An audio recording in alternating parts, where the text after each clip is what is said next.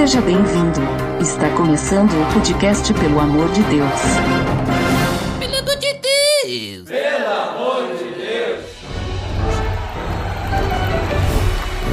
Tá no ar! Podcast Pelo Amor de Deus! Eu sou Ed The Drummer e hoje nós temos um convidado de muito longe, direto da Alemanha, Alex Stahofer. Falei certo, Alex? Quase, bateu na trave. Ah, é difícil. E aí, Ah. cara, como é que tá? Tudo certo, mano. Na boa. Show de bola! E hoje nós estamos reunidos então para mais um episódio da série Cristãos pelo Mundo. E como vocês devem ter percebido, nós vamos falar da Alemanha. Tá beleza, Edson! Você está escutando o podcast no site pelamordedeus.org.br, que vai ao ar sempre nas sextas-feiras, a cada 14 dias.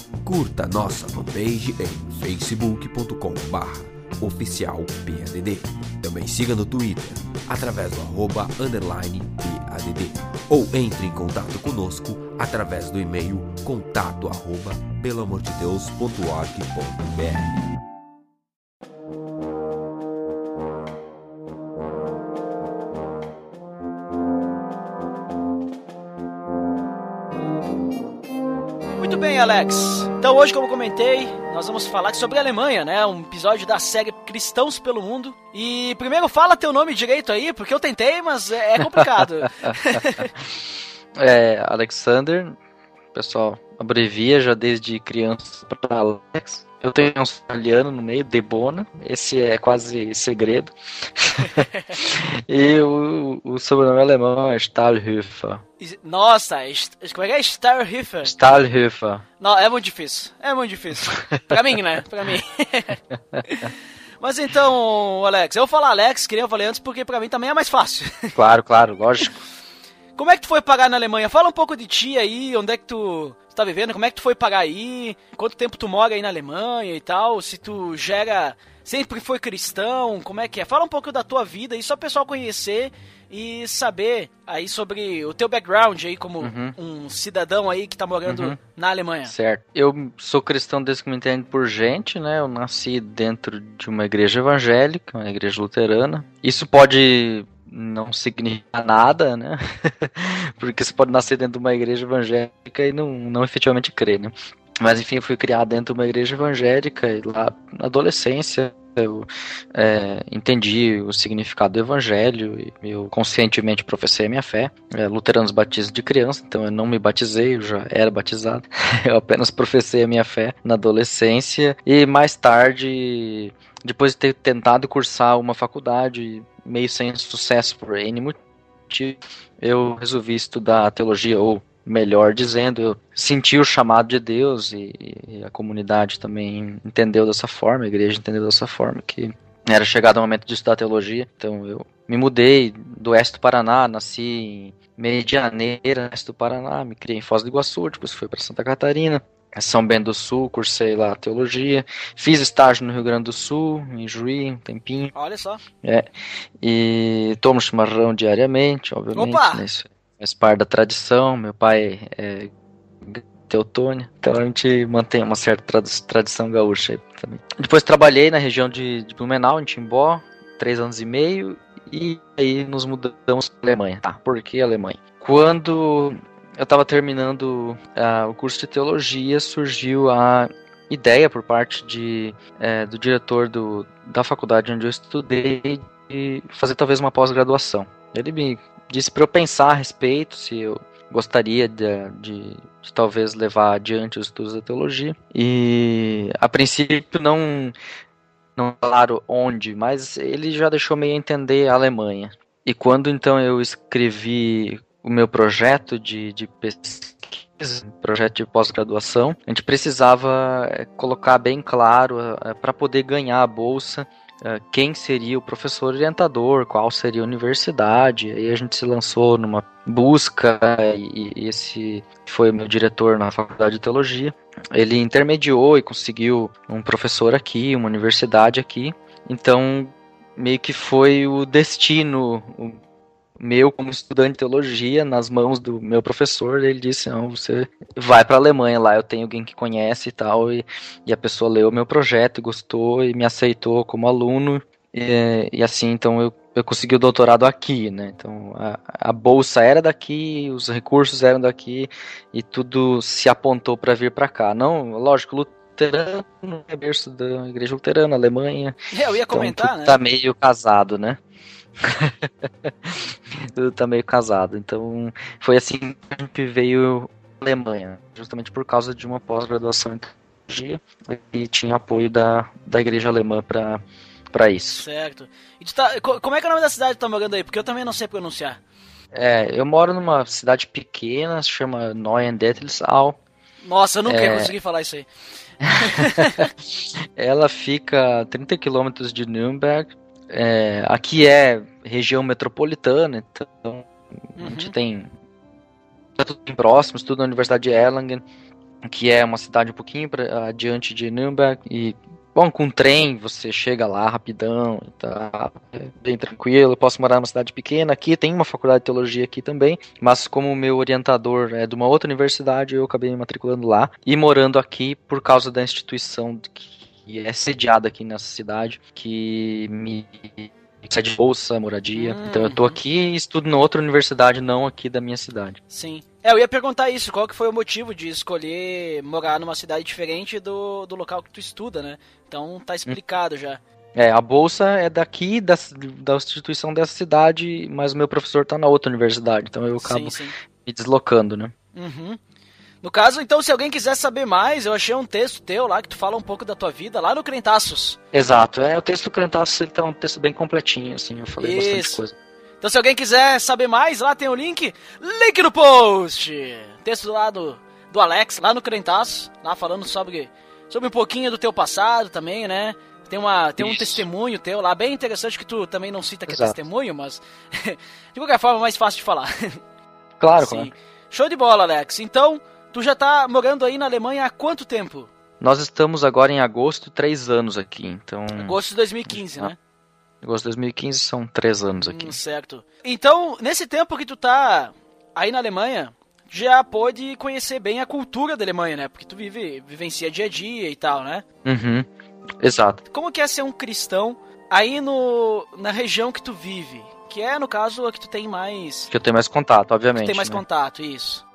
Claro. Eu vivo na Baviera, mais precisamente numa região da Baviera chamada Franconia. Uhum. É uma região que, desde os princípios da reforma, ela é de maioria evangélica luterana.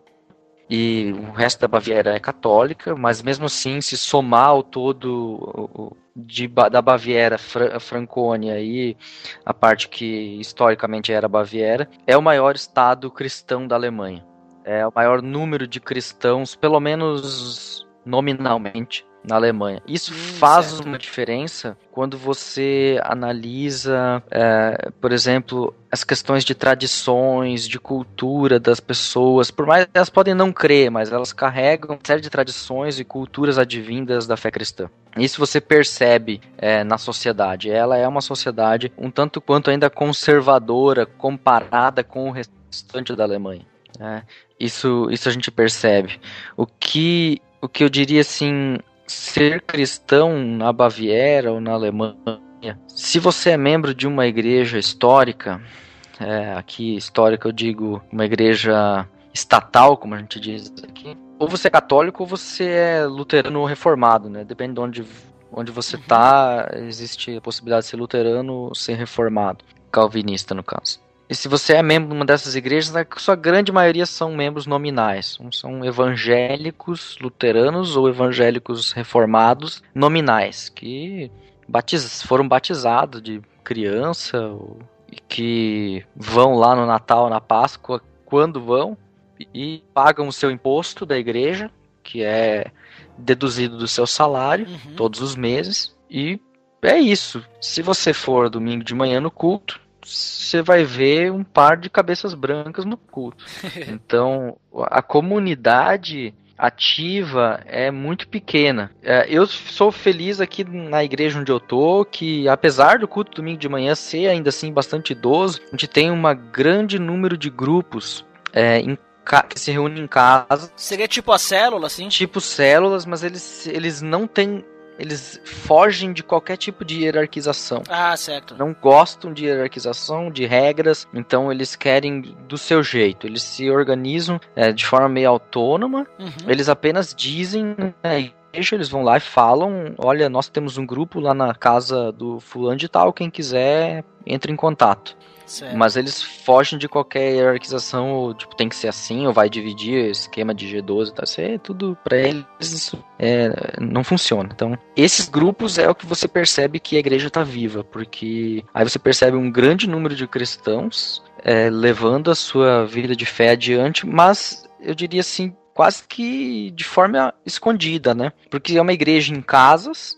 essas pessoas são membros da igreja oficial, estatal, elas vão no culto de vez em quando, é, mas você só descobre que essas pessoas existem com o tempo, à medida que você se envolve com elas e começa a conversar e descobrir, ah, você também é crente e tal e coisa. Aí você descobre que tem aqui e ali uma, uma pessoa que é, também está vivendo a sua fé, expressando a sua fé de uma forma um pouco mais, digamos assim, efusiva, né? Não só lá no domingo de vez em quando. Então é uma realidade assim um pouco estranha para quem vem do Brasil e está acostumado a dizer não, é os irmãos da fé estão lá no culto, você vai no culto e conversa com o fulano e, e sabe da vida do Beltrano e sabe quem tem problema e ora pelo que tá doente, não sei o que. Aqui você vai no culto, culto evento público, onde ninguém se cumprimenta, a não ser aqueles que se conhecem. É, onde o pastor cumprimenta as pessoas a- a- no atacado, né? Tipo, oi todo mundo,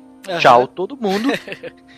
É, ninguém é bem-vindo visitante, como é o seu nome amiguinho, não tem essa. Tipo, o culto é evento público. Os alemães detestam serem nominados, então seria para eles invasivo demais quando eles vão, por exemplo, para o Brasil, nos Estados Unidos, que foi um vexame que foram nos Estados Unidos visitar o parente lá e daí no pastor da igreja disse temos visita da Alemanha, e o cara queria sair correndo dentro da igreja, que foi foi descoberto.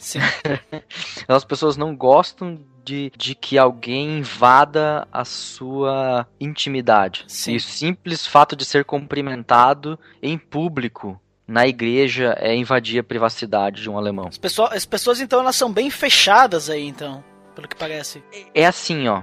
Ele é, o alemão é fechado até o ponto que você conhece, ele entra na casa dele, daí ele não é mais fechado. Hum, entendi. Entende? Ele é uma pessoa super bacana, conversa, ri, conta piada, é teu amigo, dá vida por ti, faz tudo por ti.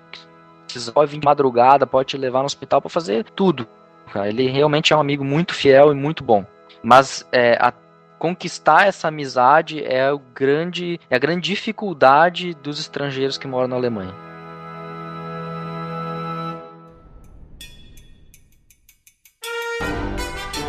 Então, que nem tu tava comentando, é normal, então, tu ver eh, cristãos protestantes no dia a dia, assim, então. Só que às vezes é difícil tu identificar, pelo que eu entendi. É, exatamente. É, tem, tem aquela coisa, né? O cara bota o adesivo do peixinho no carro, tu sabe, ah, ali deve ser um crente e tal. Aí acontece coisas cômicas, assim, pra brasileiro, né? Você vai Uhum. lá e pensa, pô, aquele lá é crente, ele botou uma, uma estrelinha, tem uma bandeirinha de Israel lá no carro dele. E tem lá uma Bíblia, não sei o que. Ah, e aí, qual é a tua igreja? Tu tá esperando que ele fosse dizer, ah, eu vou na Eclésia, Nürnberg, uma grande comunidade livre. Lá, eu vou na Batista, tal, eu vou na Metodista. Aí o cara diz, sou católico. Aham. Daí, tipo, como assim? Mas aí você percebe que é um, é um catolicismo que tá se reavivando também aqui na Alemanha, sabe? Que Uhum. Que também tá com um fôlego novo. E eu conheço realmente cristãos muito fiéis, gente crente mesmo, e que eu descobri que era católico, eu pensei assim, é, no Brasil isso é quase impensável, né? Tipo, são poucos os católicos que professam uma fé tão viva assim. Uhum. É, é como eu vi aqui. É que nem quando tu tava falando ali das igrejas luteranas mesmo, né? E as igrejas é, reformadas e tal. De como que é a cultura e como que é a vivência dentro de, um, de uma reunião, de domingo, de um culto, uma coisa assim. Me pareceu muito que tu tava falando das igrejas católicas aqui da Serra Gaúcha. Porque é bem assim mesmo. Tu tem lá no domingo ou no sábado, tu tem a reunião. E lá ninguém quase se conhece, quem se conhece se cumprimenta.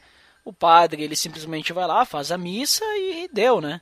Basicamente assim que é a Igreja Católica. Daí me- ficou me parecendo bem é, como tu estava relatando aí, porque é uma, é, uma, é uma cultura bem diferente do que a gente está acostumado, que nem tu comentou, de uma igreja evangélica aqui, em que tu tem. As pessoas todas se conhecem, todo mundo tem que se cumprimentar, e se tu não cumprimentar, talvez tu, tu tá de mal com a pessoa, né? Tem que cuidar também com isso. Ah, e tem toda essa questão, né? É bem diferente, mas é uma questão cultural, né? Pelo que tu tá comentando. É, exatamente. Ela tem uma razão histórica, né? Uhum. Porque isso ela se instalou na cultura, que é o fim das guerras napoleônicas. O Estado alemão ele tomou das igrejas todos o, o controle dos bens da igreja. Hum, certo. É, então a igreja perdeu o, o direito de dispor dos seus bens. Em contrapartida, eles chegaram ao seguinte consenso: é, de que a igreja teria os bens para uso e que a manutenção dos bens seria feita pelo Estado, é, inclusive a manutenção dos é, pregadores, dos pastores, enfim, toda a manutenção da igreja seria feita pelo Estado. E o Estado cobraria, então, de quem se diz membro, o imposto da igreja. Hum, Mais entendi. tarde isso foi regulamentado de formas diferentes. Hoje a igreja é, dispõe dos seus bens de novo, assim, né? Ainda são, são bens públicos, é, a igreja dispõe, ela vende, etc e tal, mas são bens de caráter público. É, tem uma prestação de contas, ela é, você não, não faz as coisas. O Estado, ele continua olhando para ver sobre a lisura da administração da igreja. Mas o imposto da igreja continua, né? Então você, é, se você é membro de uma igreja estatal e você, quando você faz a sua Oferta? o teu registro, não, quando você faz o teu registro na cidade, não você chega Ah, aqui sim. na Alemanha, você Uhum. chega numa cidade para morar, você se registra nela, né? Diz, ó, eu moro na rua tal e tal, tal. Faz o registro e eles te perguntam, religião. Você tem a opção de dizer católico, luterano, reformado, enfim, judeu, muçulmano, ou você pode dizer ateu, você pode dizer sem religião. Né? Se você nominar alguma das religiões reconhecidas pelo Estado como é, entidades, digamos assim, de direito público, e quando você tiver um tra- trabalho, vai ser cobrado aquilo que a sua entidade religiosa exige. No caso, a maioria delas exige 9% da sua renda. Então, basicamente, ah, aí vocês não dão oferta na igreja, isso é descontado direto pro governo. É, as pessoas dão dízimo já no seu salário, Uhum, descontado na folha, sim. É, e a oferta que é dada no culto lá, o pessoal, a maioria dá uma moedinha, geralmente para ajudar algum país pobre, alguma obra social em algum outro lugar do mundo, ou, ou alguma outra coisinha pequena, mas eles- todo mundo sabe que o grosso ninguém precisa se preocupar, porque sai do salário de todo mundo, né? Sai do salário, vai pro governo e o governo cuida do, do que tem que cuidar da manutenção, aí, É. Ele, hoje, hoje, não mais o governo diretamente, ele é, simplesmente recolhe e entrega isso na mão da igreja é, com base em orçamento, né? A igreja Ah, faz um orçamento, como aí funciona muito parecido com um ministério, né? Uhum. No, no governo, né? O ministério faz lá um orçamento, ó, nós precisamos de tantos milhões para isso, para aquilo, para aquilo outro, envia para o governo, eles dizem, ah, vocês arrecadaram esse dinheiro, né? Então vocês têm direito a dispor dele, né? Conforme o orçamento. Então nesse sentido a igreja não tem dinheiro a reviria, né? Se o pastor presidente lá, o bispo, disser, ah, eu tô a fim de comprar um jatinho, o Estado vai dizer, não vai, porque isso não precisa. Entende? Uhum. Esse tipo de controle é, permite esse tipo de coisa. Apesar disso, um bispo católico no norte da Alemanha construiu um palácio de luxo e gastou Uhum. não sei quantos milhões de euros num palácio de luxo para ele. Acabou se dando mal no final, mas fez, conseguiu ludibriar o sistema, né? Então, é, sem vergonha tem em todo lado. É, eu ia perguntar isso. Mas então, como tu comentou, que basicamente a região que tu vive aí, ou é católico ou luterano, Uhum. mais luteranos, então uh, existe algum tipo de perseguição uh, a cristãos ou praticamente não tem nada? Não, eu não, não- aqui não tem perseguição aqui. Não tem nenhum, não, não É. tem nada. Eu creio assim, o Estado alemão é um Estado extremamente é, defensor das liberdades individuais. Uhum. É, não é por menos que em toda a história pós-guerra da Alemanha, apenas uma vez um partido que não foi o CDU, a, a União Democrática Cristã, regeu o país, foi o social-democrata. Foi um único governo social-democrata e o resto foram todos da União. Certo. E os governos da União são governos liberais. né? então são governos liberais que priorizam as liberdades individuais.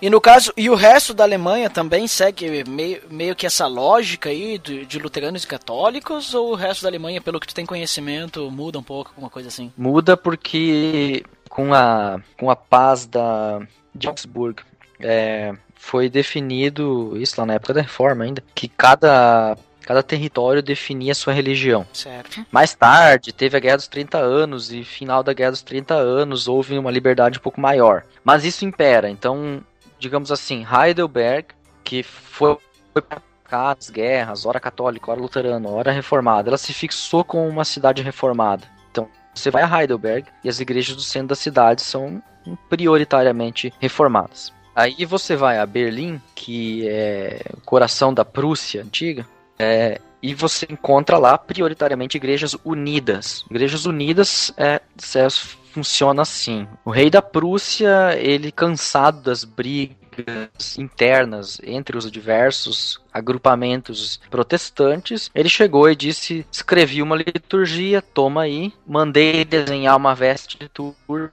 toma aí, agora todo mundo se junta. Luterano, reformado, não existe mais isso aí, todo mundo é junto. Existe unido, evangélico. Se unam, ponto final. Então foi uma coisa de cima para baixo, obrigou eles a se unir. É, surgiram daí um agrupamento reformado e um agrupamento luterano é, conservador, duas igrejas menores, mas o, o, o, grande grupo lá permaneceu unido.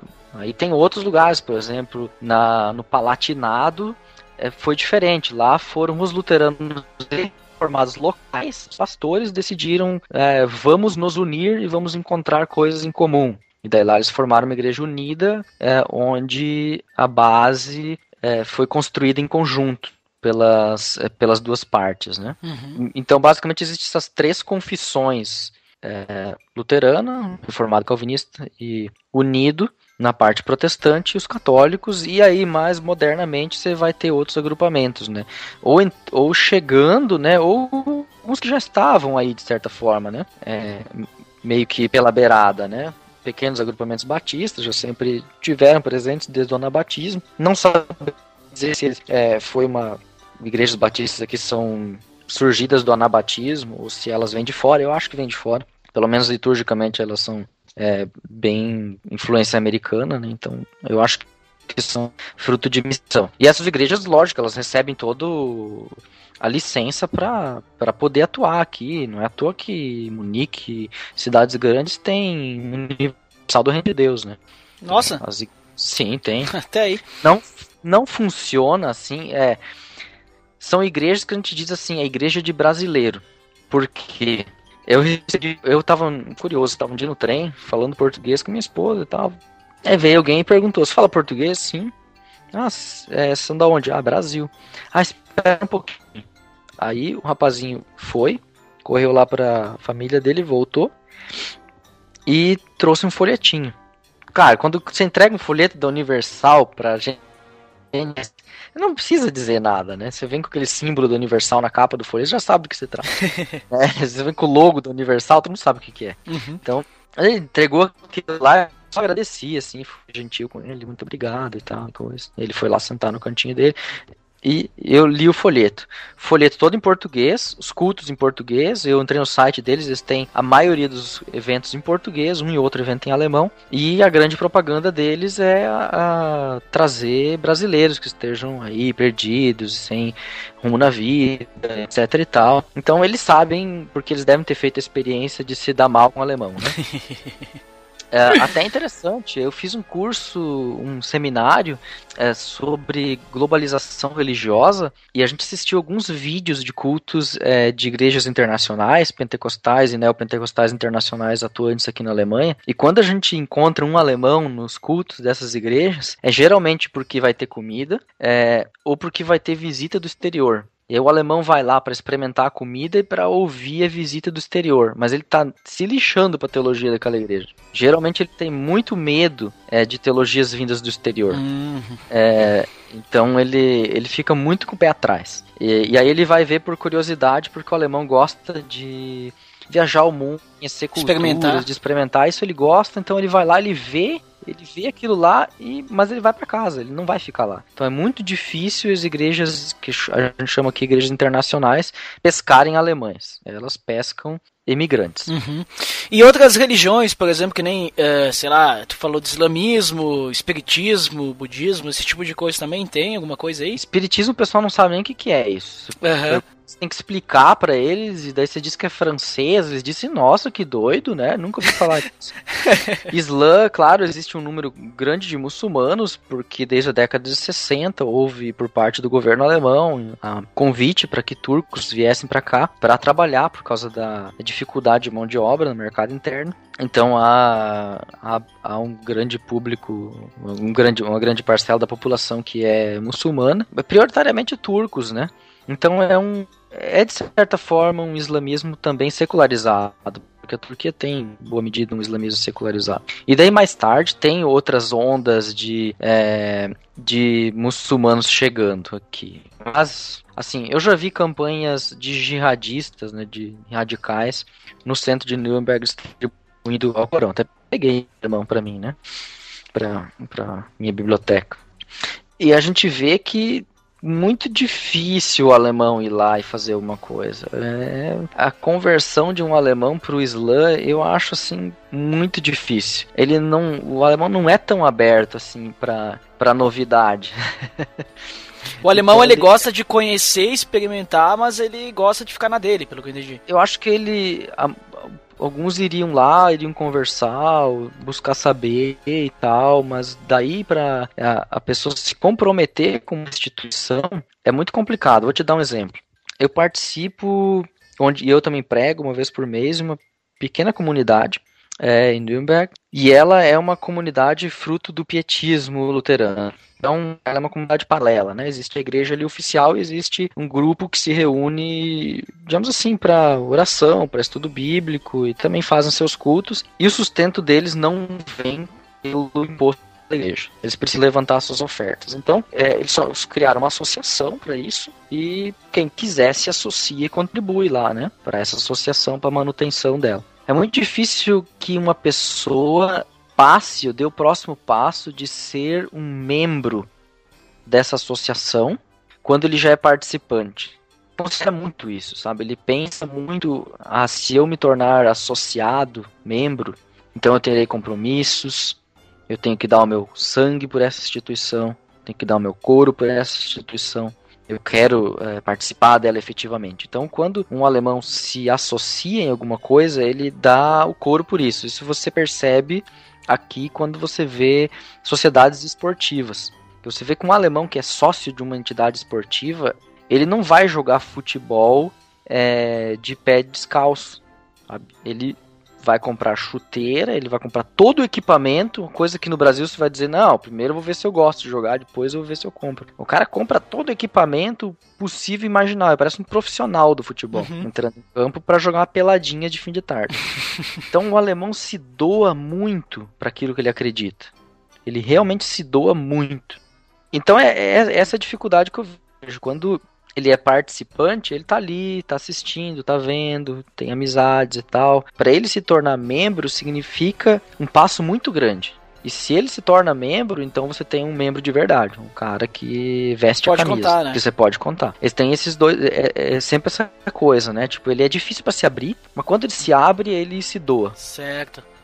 E, a- e as igrejas aí, Alex? Como é que são as igrejas aí? Tu participa de uma igreja luterana, certo? Exato. As igrejas, como é que é? É tudo em. é, no caso, a, a igreja que tu participa é uma igreja alemã mesmo, né? É É tudo em igreja alemão, alemã, certo? tudo em alemão, tudo em alemão, toda programação em alemão. E como tu já participou de uma igreja luterana no Brasil, e essa aí, é, é- a liturgia é a mesma? Como é que é? Ah, tem uma diferença considerável.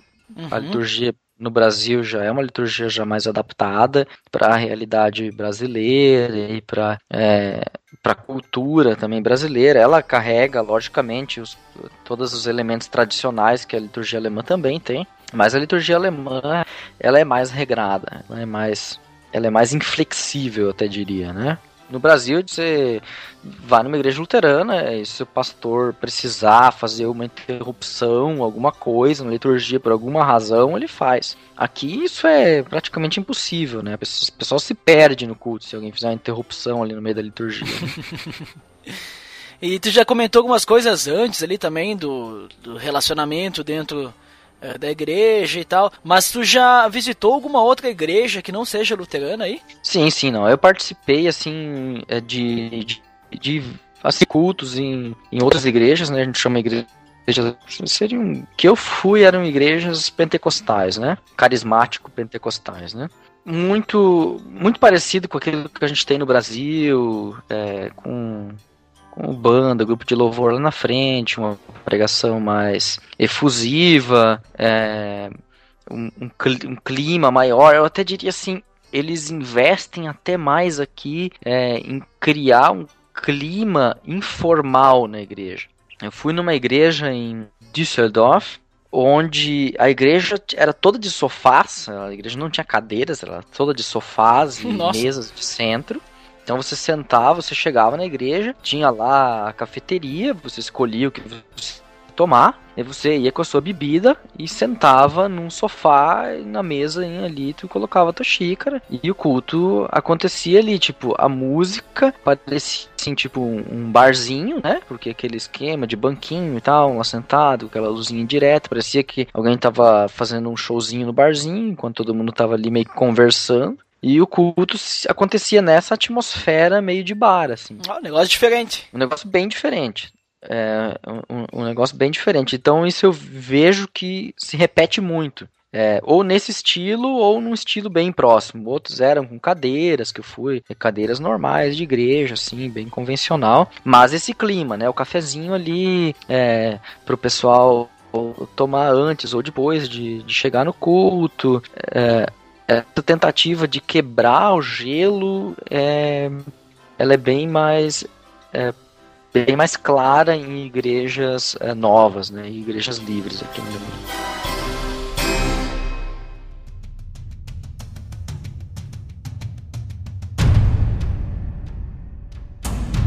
Uma coisa interessante nesse universo evangélico alemão é que existe uma diversidade muito grande. Você vai pensar assim, toda esquina existe uma igreja ou luterana reformada ou católica. Isso é fato. É muito fácil você achar uma. Tem muita uma opção. Assim.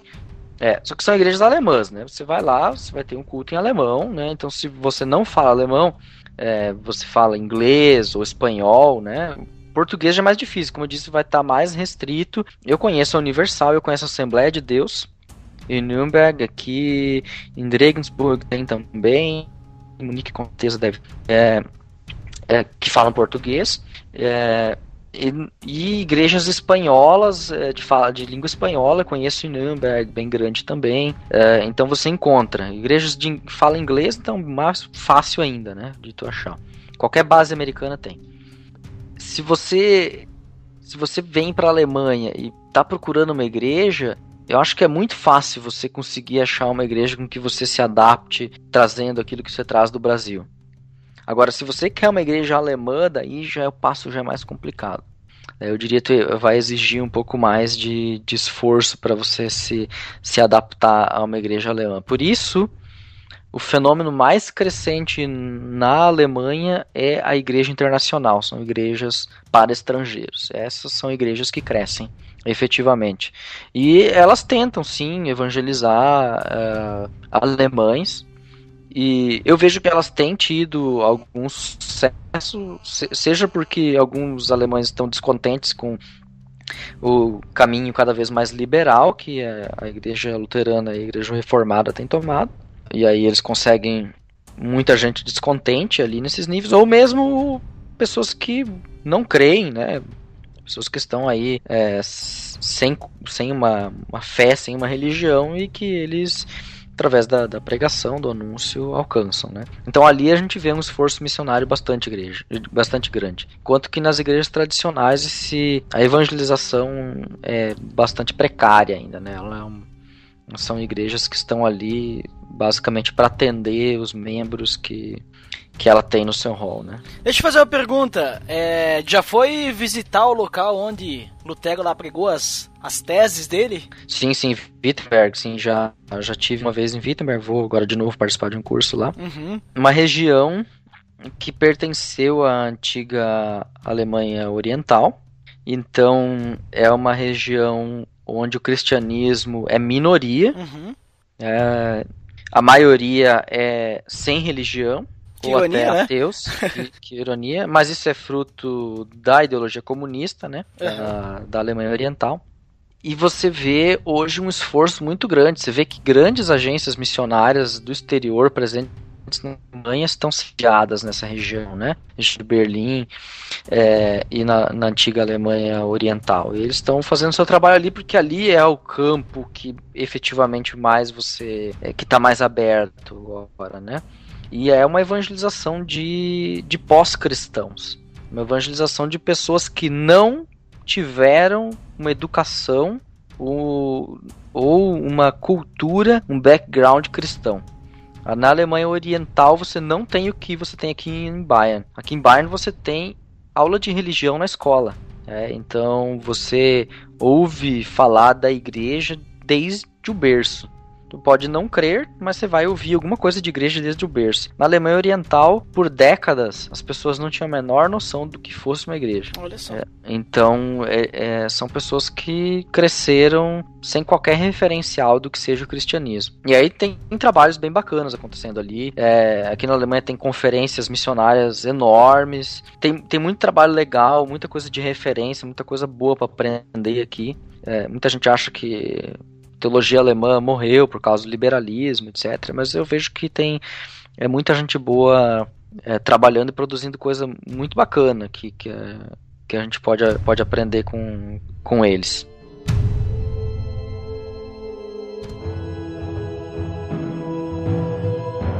Muito bem, Alex. Então vamos para as considerações finais. Eu vou.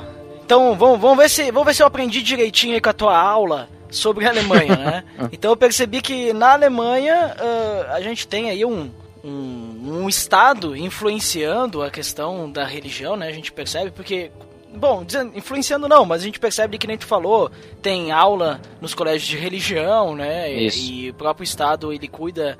é, na verdade, cuida não, é, é do Estado, né? A igreja estatal, né? No caso, é, Isso.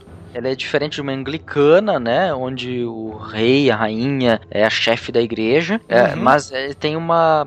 Ele tem uma separação muito tênue entre Estado e igreja, né? Então, é, elas, eles caminham de forma muito próximas, pelo menos a área financeira é muito próxima. Né? E isso, obviamente, tem suas influências, lógico. É mais a questão financeira ali que a gente falou, mas também a questão do, do prédio e esse tipo de coisa, né? Exatamente, exatamente. É mais essa questão aí. Mas legal, e a gente percebe então que o alemão aí tu só precisa ganhar o cara e aí tu ter o melhor amigo pra tua vida, né? Exatamente. é, isso é verdade, isso é verdade. São um povo bem esqui- gente boa, então. Muita gente se esquiva de, de buscar amizade com o alemão porque ele é turrão no começo, fechado, e que você não consegue conversar com ele, mas olha, vale a pena insistir, insistir e tentar fazer amizade com o alemão, vale muito a pena mesmo. É, pra quem mora aqui na Serra Gaúcha, talvez não vai ter ta- tanta dificuldade, porque já tá acostumado, né? Mas eu Porque digo aqui assim, é- Aqui é o alemão- colonizado principalmente por italiano e alemão, né? Eu vou dizer assim, ó, eu, eu sou descendente de alemão e italiano brasileiro, né? Então, o alemão brasileiro, digamos assim, o descendente alemão no Brasil, ele muitas vezes é mais turrão e mais teimoso do que o daqui mora aqui. Ah, então vai ficar mais fácil. Então acho que fica mais fácil. Ai, ai. Mas beleza, Alex. Alex, te agradeço muito aí pela tua participação. E deixa aí pro pessoal onde é que o pessoal pode te achar pra te ouvir mais, eh, ou conhecer mais de ti aí. Onde é que o pessoal pode te achar? Legal, você pode é, me seguir nas redes sociais, no arroba Stahlhöfer. Tem que ter link no post. Ali, ó, link no post. É, você me encontra, pode me seguir no Facebook. é, eu tenho minhas publicações todas é, públicas, né? Então você não, eu não adiciona amigos no Facebook, mas você pode me seguir lá e eu respondo todo mundo que quer no Facebook. Fica à vontade para escrever, não é estrelismo mesmo. Eu só separo família, amigos do, do restante do público que eu não conheço pessoalmente, mas pode me seguir lá e mandar recado de boa, eu respondo. E você pode achar também é, nos podcasts do blog bibotalk.com. É, podcast. Link no post! Isso aí. Então lá tem bastante conteúdo. Lá não fala tanto de Alemanha, né? Mas. Fala de teologia, né? Que é a tua área, né? Teologia. Que é a minha área, exatamente. É isso aí. Show de bola, Alex. Mais uma vez, muito obrigado aí pelo teu tempo. Por esse tempo aí que tu pôde falar aí do país que tu tá vivendo. E para finalizar, então, deixa uma frase em alemão aí pro pessoal conhecer um pouco da língua. Ok, beleza. Ich denke, dass was ich hier in Deutschland erlebt habe, ist was ganz Besonderes für mich. Ich habe viel mit dem Gnade Gottes empfangen. Ich habe viel erlebt und das war für mich ganz beeindruckt. Das war für mich das am liebsten und am besten äh, Erfahrung meines Lebens, äh, dass ich eine andere Kultur entdeckt konnte und dass ich so viele von diesen Kultur beeinflusst werden konnte. Das hilft mir viel, ja natürlich. Und ich denke, wenn du, wenn ihr einmal im Leben auch diese Gelegenheit haben könnte, so bitte nimm das auf. Macht es. Geht in Ausland. Macht es äh, für sich selbst, für dich selbst, nicht für den anderen. Kannst du viel davon profitieren. Ich empfehle Deutschland, sowohl Österreich und in der Schweiz oder äh, nicht nur deutschsprachige ähm, Raum, sondern der ganzen Welt kann man auch dort viel profi davon profitieren. So, bitte gehen Sie raus von Brasilien einmal in Leben und äh, macht seine, deine eigene Entdeckung unseres, ähm, unserer Welt. Und ich spreche euch den Segen Gottes, damit euch auch so was von der Seele bekommen können. Der Herr segne dich und behüte dich, der Herr lasse sein Angesicht leuchten über dir und sei dir gnädig. Der Herr erhebe sein Angesicht zu dir und gebe dir Frieden. Amen. Amém, só não entendi nada que tu falou, mas ok, né? Já tem até a benção final. É, eu, eu percebi que tu fez a benção aí, só, só, só que eu não consegui entender nada. O que, que tu falou mais ou menos aí, só pra pessoal saber. Eu falei é, do quanto foi para mim importante e marcante a experiência que eu fiz aqui na Alemanha como pessoa, né? De que isso mudou muito porque eu aprendi de uma outra cultura é, que eu não conhecia e eu recomendo todos no Brasil que, que saiam uma vez do Brasil e, e vivenciem uma outra cultura, se isso for possível, né? Porque conhecer esse nosso mundo é, nos abre a mente nos possibilita vivenciar e enxergar as coisas de uma maneira bem distinta. Isso ajuda muito na nossa vida. Ok. Então já perceberam, né? Se quiserem visitar a Alemanha, tem que, tem que dar uma estudadinha no alemão aí, senão vai ficar que nem eu que não vai entender nada. É. O alemão fala bem inglês, dá pra, dá pra se virar. Ah, claro, tem o inglês também, né? Mas vai. Mas não custa tentar também aprender um pouquinho de alemão, né? Não, vale a pena. Claro, claro. Alex, então, pela terceira vez, muito obrigado. Eu que agradeço, na verdade. Pela tua participação aí, pelo teu tempo disponibilizar. E pra quem tá ouvindo aí, se ficar pra área de feedback até daqui a pouco, e pra quem não fica, então até o próximo episódio. Até mais. Valeu.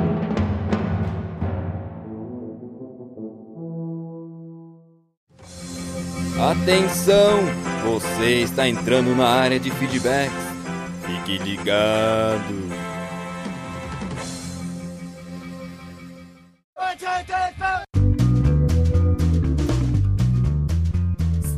Estamos na área de feedbacks do PDD. Opa!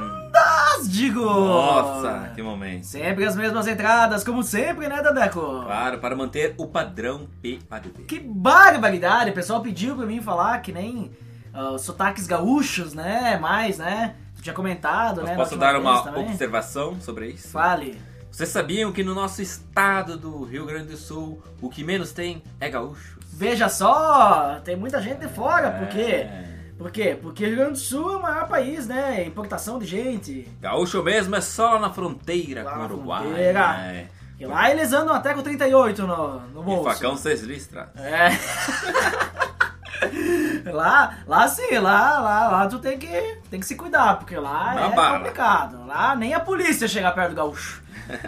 É tenso o negócio. Mas vamos lá, vamos lembrar nosso feed, qualquer. Opa, é o pelamordedeus.org.br barra feed barra podcast. Veja só, e o iTunes, você bota para iTunes e você vai direto para iTunes para nos avaliar, veja só.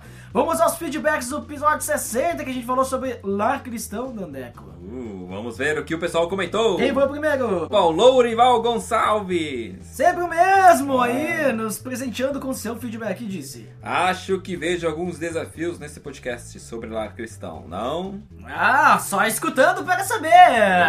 Não. Não vamos entregar o jogo tão fácil. Boa tentativa, Lorival. Muito obrigado pelo seu feedback, Lorival. Vamos ao próximo. Nito Xavier. O que disse o Nito Xavier lá do Pipilas Brasa? Muito boa essa parada de trocar experiências e visões sobre esse assunto. Parabéns! Isso aí, aprendi bastante também, né?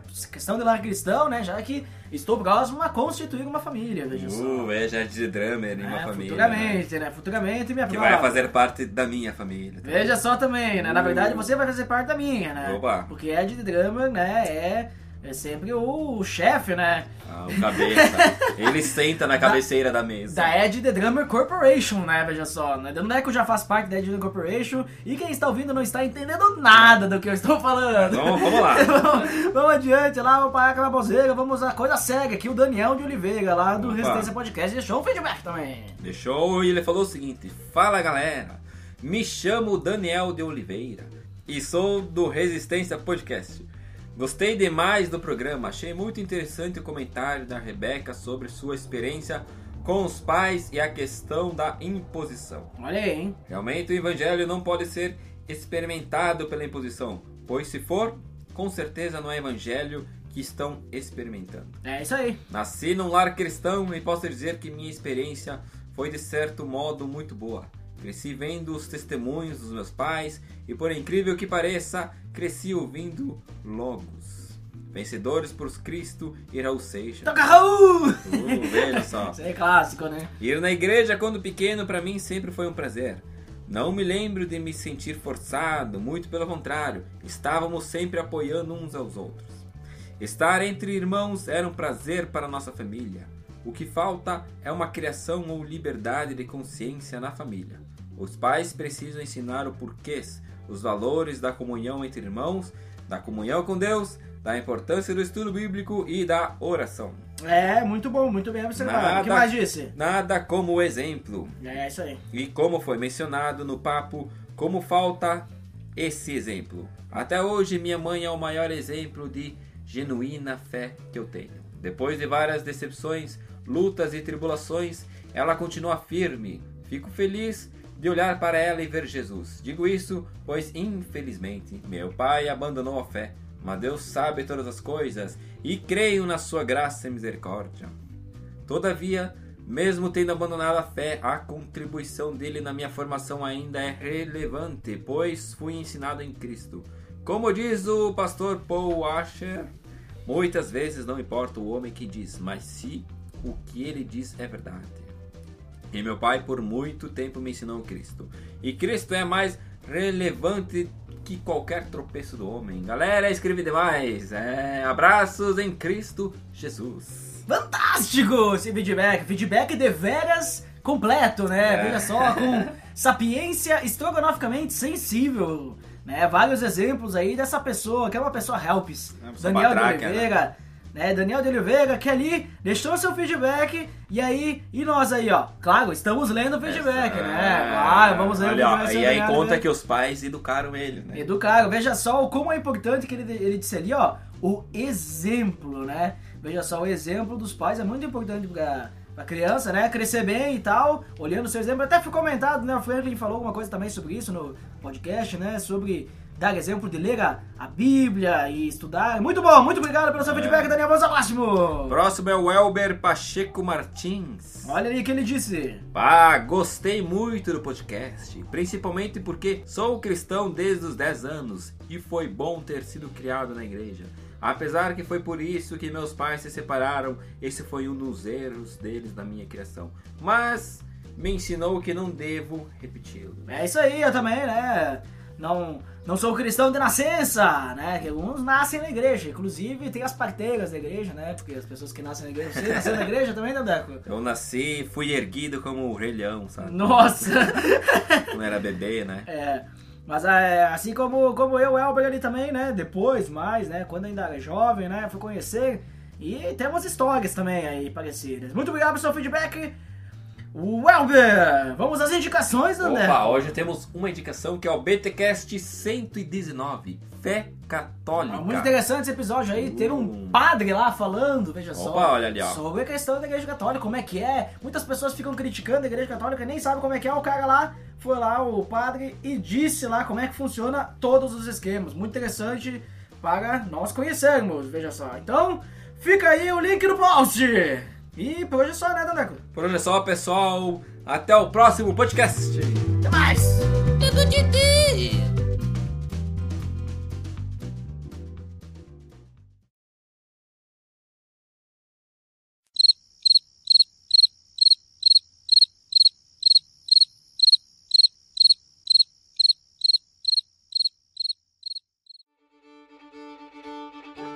A gente falou bastante das igrejas, a gente acabou nem falando da, da questão da educação aí, né? Da saúde pública, como é que é, se tem, né? Na real, não, não tem saúde pública aqui. É, né? porque eu ia É, dizer, porque a maioria. Seguro de saúde, né? É, tem, muito, tem muitos países que não tem, né? O pessoal fica reclamando do SUS no Brasil, mas tem países que nem tem, O né? pessoal chora do SUS no Brasil e o brasileiro vem pra cá e daí ele, é, ele diz, nossa, que sonho, que luxo, não sei o que. Só que assim, ó, o turista brasileiro que vem pra cá diz que sonho, que luxo, que maravilha, mas ele pagou o seguro. né? Ele pagou Uhum. o seguro. Daí ele quebrou a perna na viagem e ele vai ser atendido no hospital, só que o seguro pagou isso pra ele. Não foi o governo que pagou aquilo ali pra ele, né? E a mesma coisa eu aqui, tipo, aconteceu alguma coisa, minha filha foi internada e tal, ficou dois dias no hospital, mas o seguro pagou isso. Uhum. Eu queria, por exemplo, uma vacina que o SUS dá. Tem que pagar. Tem que pagar 400 euros. Nossa! Porque o seguro não paga. Ele diz: Não, essa doença não existe no- na, na Alemanha, mas eu vou pro Brasil no ano que vem, não sei o que. Não, não dá. Não é uma doença comum, então não dá. Não, a chance dela pegar essa doença no Brasil é mínima, então nós não vamos dar. E, e a parte da educação aí daí é boa? A educação é muito boa, de excelente qualidade e é pública.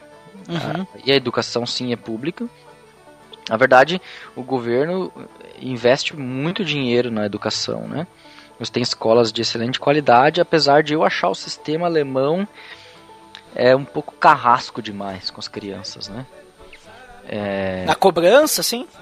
Na cobrança e num sistema de, de quase predestinação social. É meio que assim que até você termina o primário, que aqui acho que tem um pouco, não é, são quatro, são seis anos, se eu não me engano. Você termina essa etapa e você é sentenciado. Tipo, ou você é um aluno bom e aí você tem direito a ir ao ginásio, que vai Uhum. posteriormente te dar acesso à universidade e às melhores carreiras, ou você vai para uma escola intermediária, Realschule, que vai te dar acesso às carreiras técnicas e, se você for muito bom, algumas carreiras universitárias. Ou se você for um aluno medíocre, então você vai para escola mais de nível mais baixo que vai te dar a chance de ser lixeiro, padeiro e sei lá, açougueiro, só. Então é. O cara tem que estudar aí. É, só que é assim, tipo, não tem aquela coisa de dizer assim, ah, por exemplo, no Brasil você vai dizer assim, ah, mas eu nunca tive chances, e daí quando eu tinha 18 anos eu acordei pra vida, e daí eu decidi estudar e hoje eu sou um médico. O alemão nunca vai poder fazer isso. Nunca. É uma chance só na vida e deu, né? Se ele foi medíocre aos 12 anos de idade, ele tá sentenciado a ser medíocre pro resto da vida. Complicado. Entende? Por isso eu digo predestinação. Porque Uhum. você não tem chance. Você não pode sonhar em ser médico. Se você não foi brilhante a tua vida inteira. Então, no caso, a educação alemã ela é calvinista, né? É, pois é. É, isso, isso é complicado, sabe? Eu acho, eu acho isso complicado, porque assim, tipo, ao mesmo tempo que você, sim, você premia aquele que vai bem, você premia aquele que vai bem. Só que você não deixa nenhuma porta aberta para aquele que vai mal. É, mas a- ali sim, então, a gente percebe aquilo que o pessoal fala da meritocracia, né? É uma meritocracia total, é uma meritocracia muito forte. E com uma É. única chance também, né? É, você tem assim, ó, por exemplo, se você ficou no meio, naquela turma do meio, você ainda tem uma chance. Não, medicina nunca mais, né? Pode esquecer. Uhum. Esse, esse curso é fechado, porque se ele você tem que ter a nota 1 entre 1 e 1,2, seria nosso no Brasil entre 9,5 e 10. Uhum. É, você tem que ter essa média para você poder estudar medicina. O resto não tem nem sem chance de você conseguir uma vaga, né?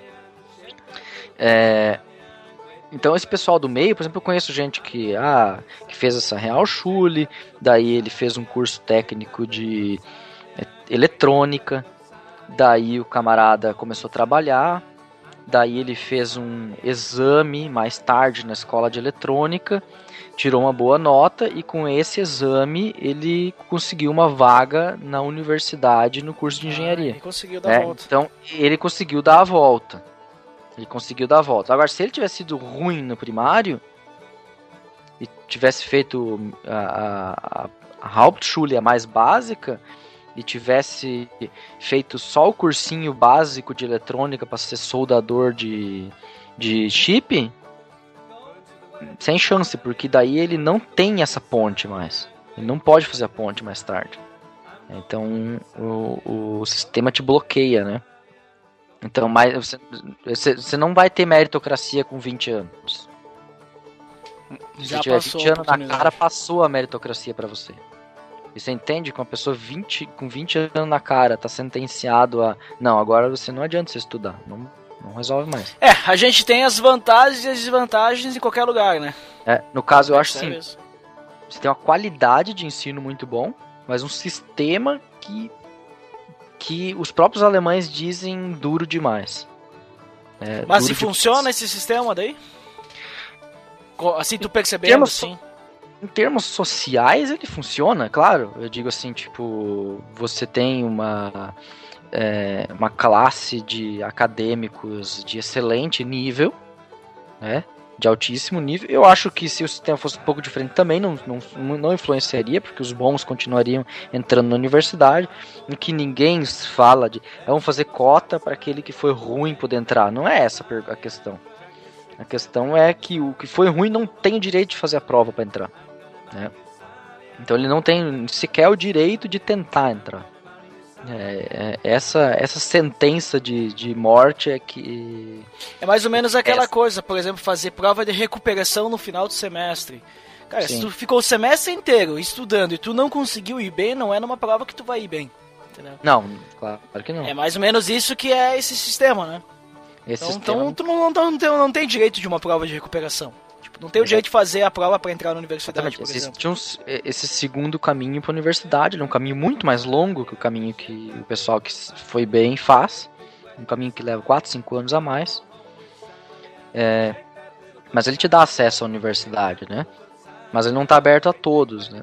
Então, E empreendedorismo aí, o pessoal incentiva bastante ou sim, sim. Não, não, na universidade tem bastante incentivo ao empreendedorismo. Mas se né? esse cara, por exemplo, o cara que não, não se deu. Bom, vamos dizer assim que o cara que não se deu bem lá, ficou fadado ao fracasso, digamos que acontece algo na vida dele, de repente ele tem uma grande ideia, ele tem um, sei lá, um, uma, um caráter empreendedor e ele resolve fazer empreendimento, se ele conseguir levantar, ou o pessoal vai ficar olhando as notas dele. Ele consegue ele talvez levantar algum recurso e. E, assim, tipo, não na área de tecnologia, logicamente não. Aí o cara tem que ser. Ah, não, claro, aí o cara tem que ter um estudo, né? Mas assim, ó, por exemplo, eu conheço um camarada que foi ruim na escola a vida inteira, fez a pior escola possível, essa que eu te falei, a Hauptschule. E. E daí ele tirou a carteira de motorista e foi trabalhar numa empresa de transporte como motorista, que é com a formação que ele tinha, era o que ele podia fazer, né? E daí ele começou a juntar a grana, juntar a grana, daí ele comprou um caminhãozinho e tal. Hoje ele tem uma frota de caminhão. Ah, então o cara ainda. O cara, tipo é assim, o cara tem 35 anos e ele tem uns 5, 6 caminhões. É, Mas aí então o cara ali teve que ter força de vontade daí, né? Ele teve que ter força de vontade, sim. O sistema não ia mais dar chance pra ele, então ele teve que correr Não. atrás, né? Não, ele teve que correr atrás daí do, de outro jeito, né? Foi, tipo, é, levantar a grana dele, né? Aquela coisa, né? Tipo, passa pão e água, economiza tudo e acredita naquilo, né? É isso aí. Ah, E aí tudo bem, aí você tem a vantagem que você tem um juro miseravelmente baixo, uhum. é, que você tem crédito tranquilo para esse tipo de investimento. é, aí você consegue ir lá comprar o seu caminhão. Tipo, que nem ele comprou um furgão assim. Imagino eu, eu não tenho muita noção de preço, mas eu acho que com 50 mil euros, não, menos, eu acho que ele compra um usado. Uns 30 mil euros deve comprar um furgão usado. Começa a trabalhar e aí com o lucro ele dá o próximo passo, né? Assim É ele fez.